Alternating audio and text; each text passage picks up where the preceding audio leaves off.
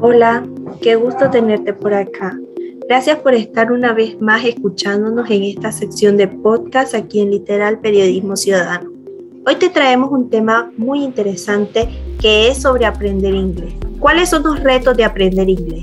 En esta ocasión vamos a, nos va a estar acompañando el profesor de inglés Larry Obando, quien nos compartirá sus, quien nos compartirá sus comentarios sobre este tema. Bueno, para comenzar, me gustaría preguntarle qué es lo más difícil de aprender inglés.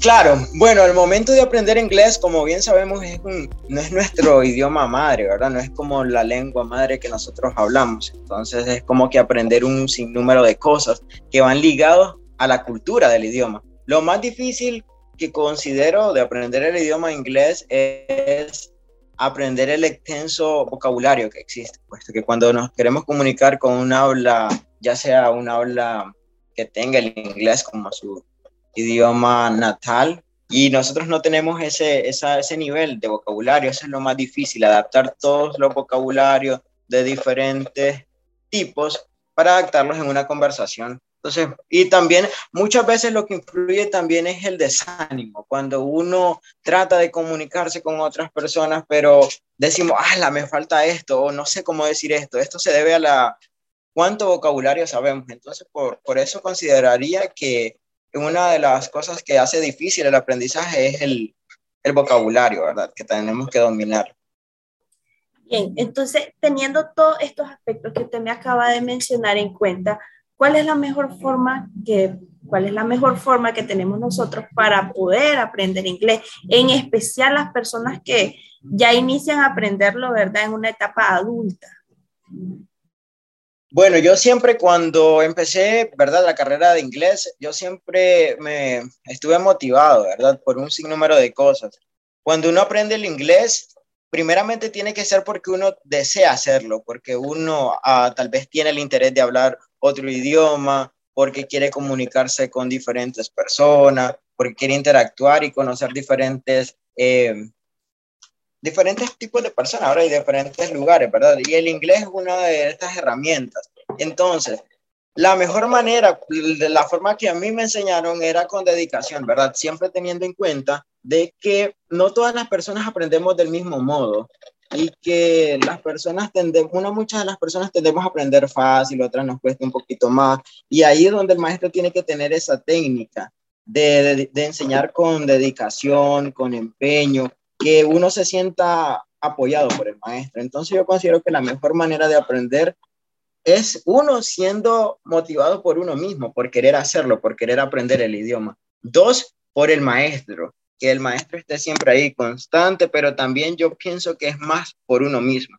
El estar buscando, el, el ser autodidacta también, el estar buscando documentos que nos ayuden a enriquecer nuestro vocabulario, en practicar y en, ver, y en romper esa barrera de temor, ¿verdad? Porque muchas veces tenemos el idioma, pero nos cuesta. Entonces, la mejor manera es rompiendo ese hielo y que sabemos que si nos vamos a confundir, es parte del aprendizaje, porque no es nuestro idioma. Entonces, como tal, vamos a tener errores, pero siempre la mejor manera de hacerlo es intentándolo, porque el que no intenta al final no, no sabe si lo puede lograr. Ok, entonces en el proceso de aprendizaje puede pasar que una persona está aprendiendo el idioma, ¿verdad?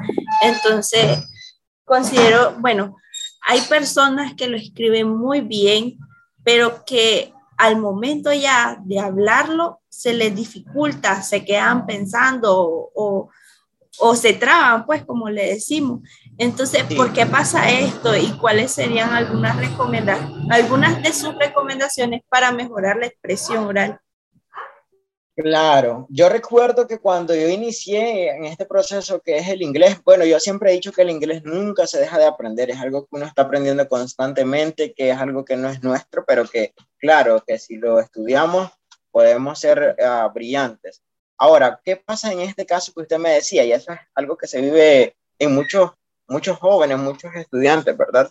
Que ellos saben gramáticamente las reglas, que ellos saben esto, que ellos dominan este tema, pero al momento de hablar ellos se quedan como que, ah, ok, entonces le decía que según mi experiencia, ¿verdad? Yo he visto que los muchachos saben mucho de gramática, gramaticalmente ellos conocen las reglas, pero al momento de hablar, al momento de expresarse, ellos tienen temor a hacerlo. Entonces ahí donde influye algo, que es el temor.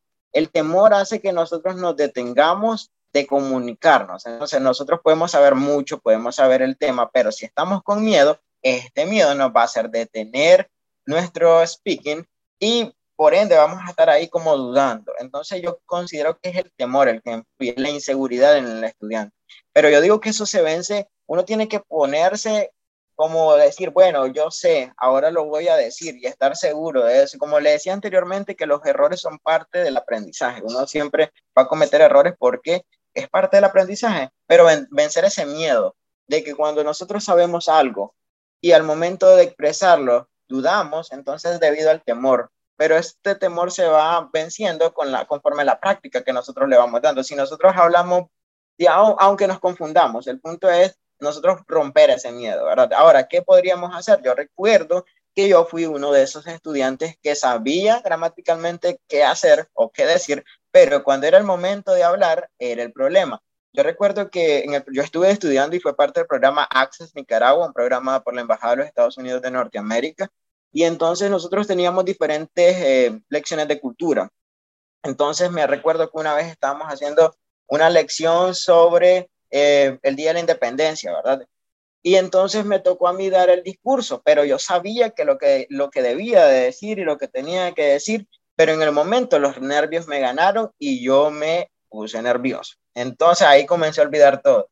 Ahora, luego yo comprendí que el miedo es parte del proceso también. Lo único que uno, uno tiene que poner de su parte y decir, bueno, yo soy capaz de hacerlo. Esto es algo que no es mío, que no es mi idioma, pero que lo quiero hacer, lo voy a hacer y lo voy a intentar. Entonces, romper ese miedo, hacerlo, hacerlo es lo más importante. Yo digo que eso es lo más difícil también, vencer ese miedo al hablar. Pero ¿cómo lo intenta? Yo lo intenté y funcionó fue grabándome a mí mismo, teniendo mis propios uh, videos, tal vez hablando en tema específico, luego hablaba con mi hermana y romper ese miedo de comunicación, comunicarnos en inglés es muy bueno y eso ayuda bastante a romper esa dificultad, ¿verdad? Que es el que uno sabe, pero al momento de hablarlo se le olvida o uno como comúnmente le decimos nos trabamos, ¿verdad? Así llegamos al final de este podcast. Esperamos que te haya gustado y como siempre agradecemos tu sintonía. Recordá que puedes seguirnos en todas nuestras plataformas sociales.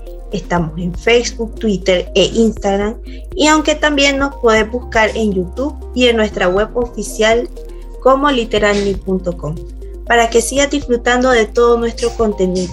Estate pendiente y nos vemos hasta la próxima.